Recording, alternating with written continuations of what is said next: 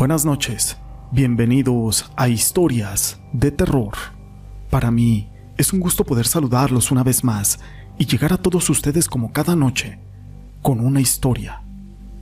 Cada cultura y religión interpreta a su manera el significado de la muerte y lo que ocurrirá después de esta vida. Difieren en numerosos aspectos, pero hay uno concreto en el que todos están de acuerdo, y es que hace falta dar mucho amor en esta vida. Pero todo esto no es relevante sin una historia. Mi nombre es José Llamas y te presento Alma, mi novia muerta.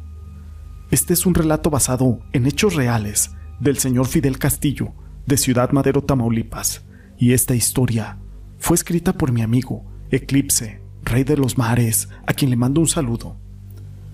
Fue en el año de 1992, donde apenas tenía 18 años donde tenía la mala idea que la mejor diversión de un joven era tomar o ingerir bebidas embriagantes.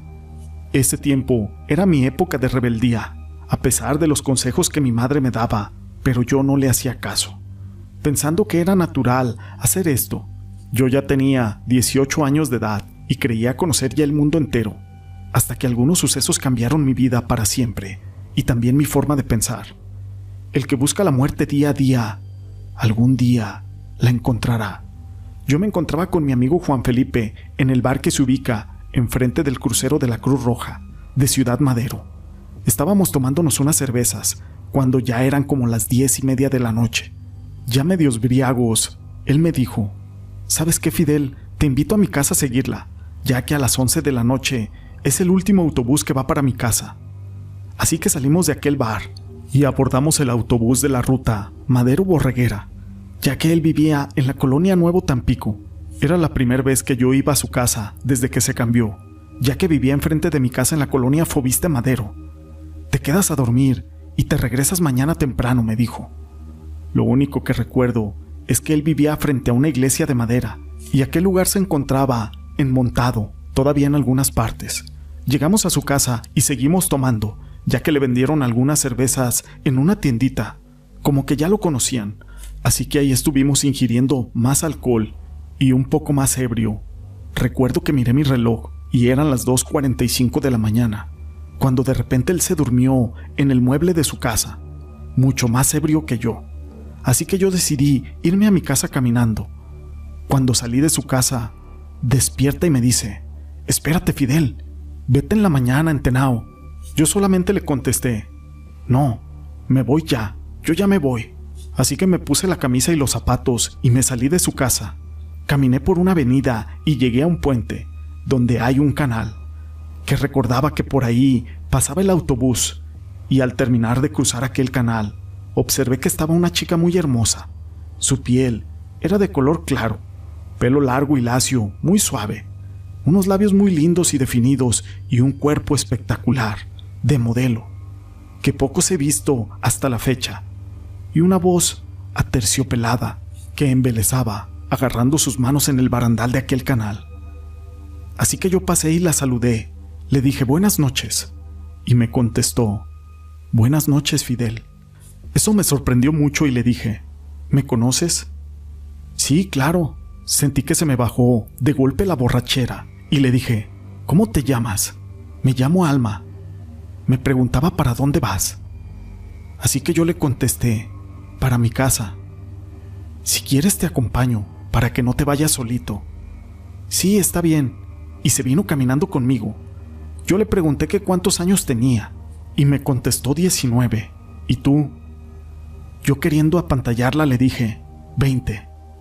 Me dijo, no, Fidel, tienes 18, pero me caes muy bien, eres buena persona, pero ya deja de tomar. Y seguimos caminando juntos. Ahí fue que la tomé de la mano. Las calles, un poco oscuras de la colonia borreguera, pero no importaba, pues yo no podía creer que me estaba pasando esto. Traer de la mano un monumento de mujer. Entonces fue que salió una patrulla de policías preventivos de Tampico. Y dije, híjole, ahí vienen los polis, me van a detener. Entonces ella solamente me dijo, abrázame. Y así lo hice. La camioneta de la policía pasó por un lado de nosotros, pero como si no existiéramos. Ni siquiera nos voltearon a ver. Fue en ese momento que le dije, ¿tienes novio? Y me dijo, no. Rápidamente contesté, ¿quieres ser mi novia, Alma? Y ella me dijo que sí. Fue cuando la besé y sentí sus labios hermosos y suaves, y muy ricos, pero un poco fríos. Yo pensé que era por la madrugada, así que llegamos al tanque de agua elevado, que está ahí en la cima de la calle, y quise dar una vuelta por ahí, y fue que ella me dijo, ¿sabes? Por ahí tengo prohibido pasar. Yo no puedo. Sigamos derecho y en la próxima cuadra damos vuelta. Yo entre mí pensé que tal vez tenía algún problema con alguien, así que en la próxima cuadra dimos la vuelta hasta salir a la avenida Monterrey, que todavía era de asfalto. Nos subimos a la vía del tren y seguimos sobre ella, con rumbo a Madero, caminando de la mano y dándole besos y besos, diciéndole, mañana nos vemos y vamos al cine. ¿Y dónde vives? Cerca de aquí, Fidel. Bueno, para pasar por ti mañana. Y así seguimos nuestro caminar hasta que llegamos al panteón de las chacas. Ahí fue cuando me dijo, ¿sabes qué? Hasta aquí te puedo acompañar. Y eso, hasta aquí tengo permitido, pero te acompañará un amigo que te cuidará bien hasta que llegues a tu casa. Bueno, yo solamente dije, que te vaya bien, y le volví a dar un beso. Mañana vengo por ti para ir al cine. Ella se rió solamente y me dijo, sí, está bien. Me vuelve a decir, ¿sabes qué, Fidel? Siempre estaré a tu lado, jamás permitiré que te pase nada, y se retiró. Me quedé viendo para dónde se iba, y ahí fue cuando se metió por una puertita que está en medio de la barda del cementerio. Todavía le dije adiós, y me respondió alzando la mano también. Yo seguí caminando por las vías del tren y fue cuando sentí que alguien iba conmigo. Volté a ver y a mi lado estaba un joven delgado, moreno y claro de cabello quebrado. Le pregunté, ¿quién eres tú? Soy Víctor. Me mandó Alma a cuidarte para que llegues a tu casa. ¿Y qué onda, Víctor? ¿Cómo te va? Yo pregunté, pues me va bien. ¿Y a qué equipo de fútbol le vas? Y él le iba al Guadalajara, me respondió. Todas sus respuestas eran como del pasado, hasta que llegamos al campo del polvorín. Fue que dijo, Sabes, Fidel, yo hasta aquí te puedo acompañar. Ya mero llegas a tu casa, estás cerca. Ya no te pasará nada. Yo solamente le dije muchas gracias, Víctor, y se marchó. Fue cuando algo entre mí hizo que reflexionara y reaccioné qué estaba pasando. Así que recordé todo y dije, esto no puede ser, y me fui corriendo hasta mi casa. Abrí la puerta y me quedé dormido, y perdí el conocimiento. Yo quedé tirado a media sala. En la mañana mi mamá me levantó con toda la pena del mundo, y yo estaba sin camisa y sin zapatos, pero ni siquiera se veía rastro alguno de que por ahí estuvieran. Pero lo más extraño es que mis plantas de mis pies no tenían ninguna raspada o lacerada, o estuvieran sucias. Lo que me intrigó mucho es hasta que volví a ver a Juan Felipe y le pregunté si había dejado mi camisa y mis zapatos en su casa, respondiéndome, cuando te saliste los llevabas en la mano, tanto los zapatos como la camisa. Así que pasó el tiempo y olvidé a Alma, pensando que todo había sido una pesadilla.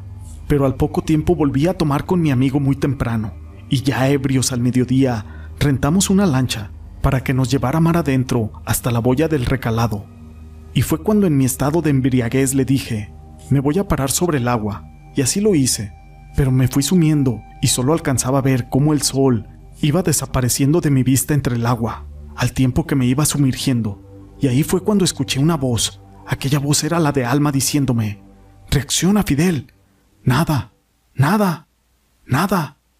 Y reaccioné, yo empecé a nadar hasta salir a la superficie.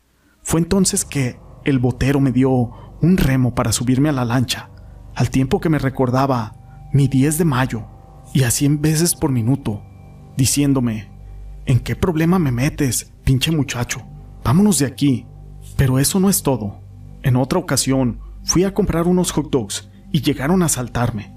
Me pusieron una pistola en la cabeza y fue cuando se apareció Víctor y le dijo al asaltante, ese no es. Y volteé a ver aquel asaltante y comienza a vomitar al tiempo que se desmayaba, y volteé a ver a Víctor, no estaba solo. Yo escuché la voz de Alma diciéndome, vete, vete. Y así lo hice.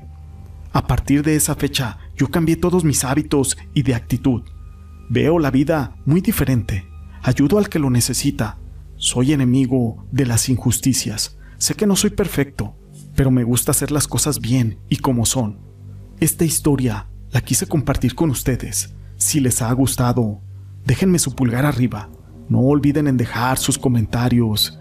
Y gracias por ser parte de este canal.